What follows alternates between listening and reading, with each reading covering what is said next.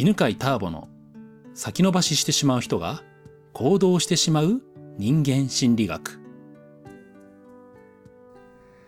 はい、今回はですね、素敵な人生にするために30代でやっておくといい7つのことについてお話をしましょう。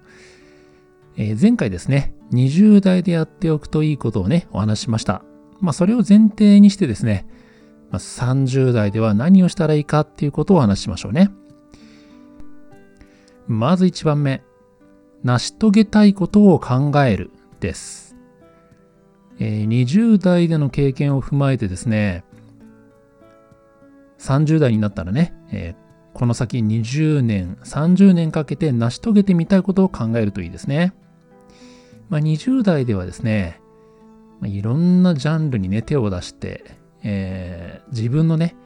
まあ、可能性だけじゃなくて、自分がどう感じるかというのをね、試してみてほしいんですよね。で、そうやって、えー、20代でですね、自分を、まあ、実験してみた人というのは、自分がね、えー、どういう方向に進むと喜びを感じるのか、えー、どっちの方向に行くと苦しくなってしまうのかっていうのが分かってきていると思いますので、まあ、その経験を踏まえてね、この先20年、30年かけて成し遂げてみたいことを考えるといいですね。で、このね、成し遂げてみたいというのはどういうことかというと、成し遂げられるかは別としてっていうふうに前提をですね、えー、持っておくといいです。成し遂げるっていうふうにね、まあ、必ずの成し遂げるんだって考えると、ちょっとハードルが高くなってしまうので、えー、ね、成し遂げてみたいくらいの軽い感じで考えておくといいと思います。で、ぜひですね、それをね、どっかにね、書いておくといいですよ。書いておくとね、うん、そうですね、それをね、40歳とかね、50歳くらいになった時にね、なんていうかな、荷物整理、片付けしてる時にね、出てきたりするんですよね。でね、結構ね、叶ってるんですよ。えー、部屋の片付けしてね、まあ、この間ね、まあ、30歳くらいの時にね、まあ、セミナーを受けてね、自分が実現したいことは何かっていうのをね、書いたメモが出てきたんですけど、まあ、7割、8割はね、実現してましたね。ぜひね、まあ、そんな感動が味わえるので、え成した成し遂げたいことを考えたらメモしときましょうね。次、えー、2つ目。健康管理の基本を学んでください。えー、基本と言ってるのは何かというと、まあ、そこまでね、まあ、体にこう不安があるっていう人はね、そんなに多くないと思うんですよね。まあ、ただ、やっぱりこう20代の時に比べると、疲れが抜けにくいとか、なんかこうね、無理が効かないとか、例えば徹夜でね、なんか遊んだ次の日はだるいとか、まあそういうことがね、ちょっと感じられてくるんじゃないかなと思うんですよね。えー、ね、やっぱりそこまで眠りが効かなくなってくるので、自分に合ったね、睡眠と、まあ、運動と食事の基本的なルールを決めとくといいです。まあ、基本的なルールなんでね、まあ、例えばね、睡眠だったらば、基本何時には寝るみたいな。で、えー、運動だったらば、まあ、最低これくらいはするとか、まあ、食事だったらね、えー、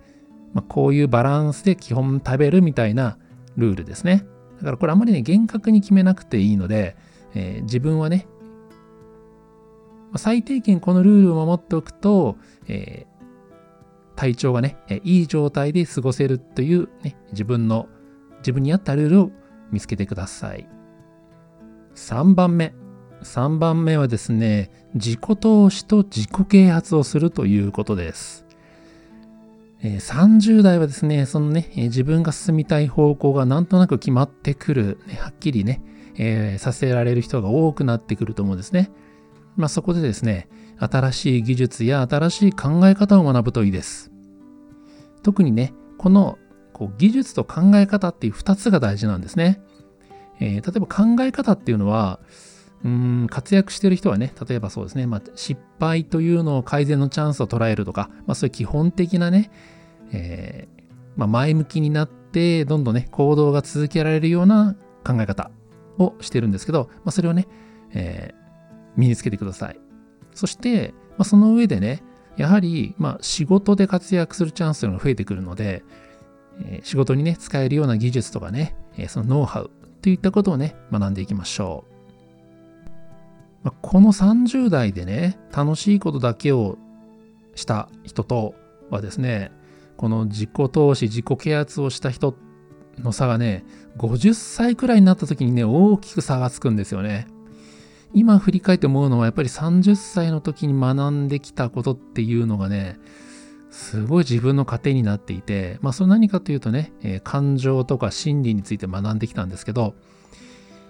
まあ、それがね、まさに今自分のやりたいことの中心になっていてね、えー、人間心理学のセンターピースというね、形になっているんですよね。はい。3番目はね、自己投資、自己啓発に投資をするということですね。そして4番目は資産形成です。資産形成ね。まあ、あまり聞かない言葉かもしれないんですけど、まあ、自分のね、資産をね、形作っていくと。はい。で、資産っていうのは何かというと、株とかね、不動産のことです。まあ、もちろんね、あの、まあ、現金とか預金もあるんですけど、まあ、現金、預金だけ持っていても増えないんですよね。この資産っていうのは基本的に、まあ、将来の、まあ、値上がりが期待できたり、またはね、持っていることによってって収入になるようなね、まあ、それまさに不動産ですけど、まあ、そういった、えー、自分の将来のね、収入につながるような資産を持つっていうことを取り組むといいです。えー、自分のね、こう理想の資産を考えてみてください。まあ、これもですね、必ずそれを作るっていうね、まあ、あまりそこまで強く考えなくていいので、まずはね、試しに考えてみるといいと思います。で、考えるときの注意が2つありましてね、なんか最初ってね、えっ、と、全く考えられないか、または、現実離れしたね、なんか100億とかね、なんかそういう、なんていうのかな、なんか数字だけ、うん、感覚がついてってない数字だけ、なんか莫大な、えー、目標をね、えー、考えてしまったりするんですけど、実感が伴わないね、数字ってね、あんまり意味ないんですよね。うん。だって100億ってね、イメージできないですよね。人間はね、今の収入のね、まあ、3倍までがイメージできる限界って言われてるんですよね。うんまあ、なのでね、えー、まあそれくらいの範囲で全然いいと思います。で、えー、その、なんていうのかな、株とか不動産を持ってる状態っていうのが全く想像できない方もいると思うんですね。そういう方は、えー、まあ、それを実際に持っている人と会ってみるといいです。はい、株を持ってるとかね、えー、不動産でね、えまあ大家さんとして収入を得てるね、まあそんな方とまあお話ししてね、あこんな感覚なんだっていうのをね、学ぶといいですね。まあ、またね、直接会うのが難しい方は、まあ、そういう、えー、方の今 YouTube 動画がね、見られますので、えー、そういうね、動画を見て感覚を学ぶっていうのもいいと思います。4番目は資産形成について考えるということですね。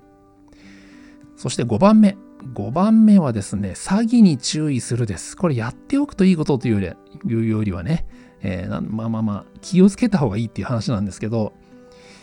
どうしてもね、この資産形成とか自己投資とかし始めるとですね、そういうお金とかね、えー、なんかより経済的な成功を求める人たちとつながるんですよね。で、そこでですね、詐欺の話がね、回ってきやすいんですよ。でね、これちょっと覚えておいてほしいんですけど、月にね、えー、月に10%とかね、まあ、5%のリターンが確実に得られる投資の案件っていうのは、もう99%詐欺です。もう詐欺と思っといた方がいい。えー、まあ、たまあ、あることはあるんですけど、それがですね、えー、普通の生活をしているあなたに回ってくることってないんですよ。えー、あ、もしあったとしたらね、それは、そう紹介することによってメリットがものすごく得られる人に対しては回ってきます。でもね、普通の人にはね、そんなのはね、回ってこない。で、理由は簡単です。えー、月にね、5%とか10%をその出資者に払うんだったらば、その運営者はね、銀行から借りた方が資金を安く集められるんですよね。だってね、月5%だとしたらば、年にしたら60%ですよ。ね、えー、利率60%でお金を要するに人から借りるってちょっとありえないですよね。銀行から借りたらね、まあ、利率で言えば今だと3%とか4%とかでしょうかね。うん。まあ、それくらいで借りれるわけですよね。だからね、そんなね、月5%、つまり年間60%でお金集める必要がないってことなんですね。はい、では次行きましょう。えー、6番目がですね、自己を知るということです。まあ、自分を知るっていうことですね。自分のタイプを知ってください。人と違うね、えー、ところを知ります。強みと弱み。これをですね、客観的に知るといいんですね。で注意してほしいのはですね、自分の良いところ、悪いところではなくて、客観的なね、強みと弱みで知ってほしいんですね。つまりね、え客観的にただ知ってほしいんですね。特徴として知るというのがいいんですね。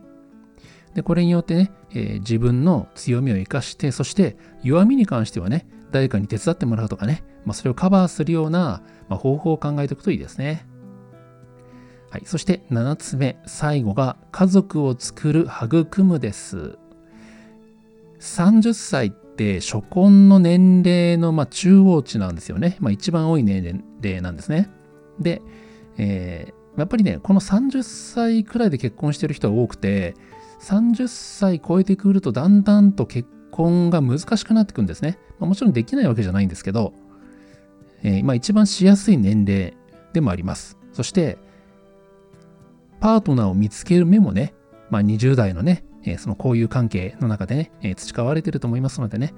そこでね、えパートナーを見つけて、え結婚をして家族を作っるといいと思います。で、失敗してもいいんですよ。